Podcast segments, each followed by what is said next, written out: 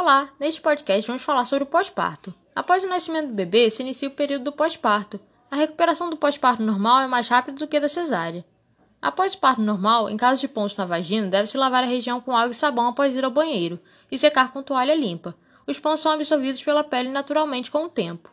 O sangramento vaginal deve ser observado e ter duração máxima de até seis semanas, diminuindo com o tempo.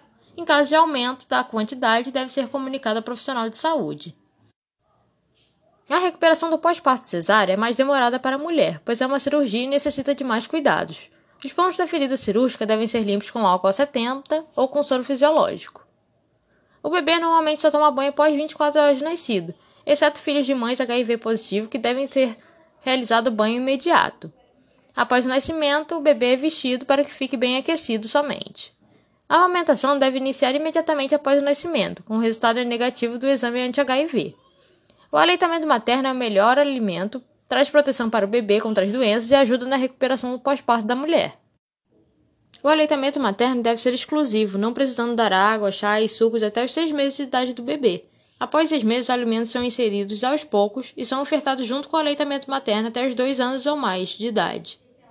Para não machucar e causar dor, o bebê não deve mamar só no bico, mas sim da maior parte ao redor, a areola, devendo manter os lábios superiores e inferiores abertos, a cabeça do bebê deve ser alinhada ao corpo e ficar bem apoiada, e a barriga do bebê deve ficar voltada para o corpo da mãe. O bebê deve mamar sempre que quiser, por quanto tempo quiser. No entanto, o recém-nascido não pode ficar mais de 3 horas sem mamar e deve mamar por no mínimo uns 20 minutos. Se deseja saber mais informações sobre o pós-parto, baixe o aplicativo gratuito disponível na Play Store e App Store Saber Gestar. Este podcast foi produzido pela enfermeira obstétrica e mestre pela Unirio Vanessa Cristina de Vasconcelos Grossi e pela enfermeira obstétrica e professora doutora da Unirio da Escola de Enfermagem Freire do Pinto, Cristiane Rodrigues da Rocha.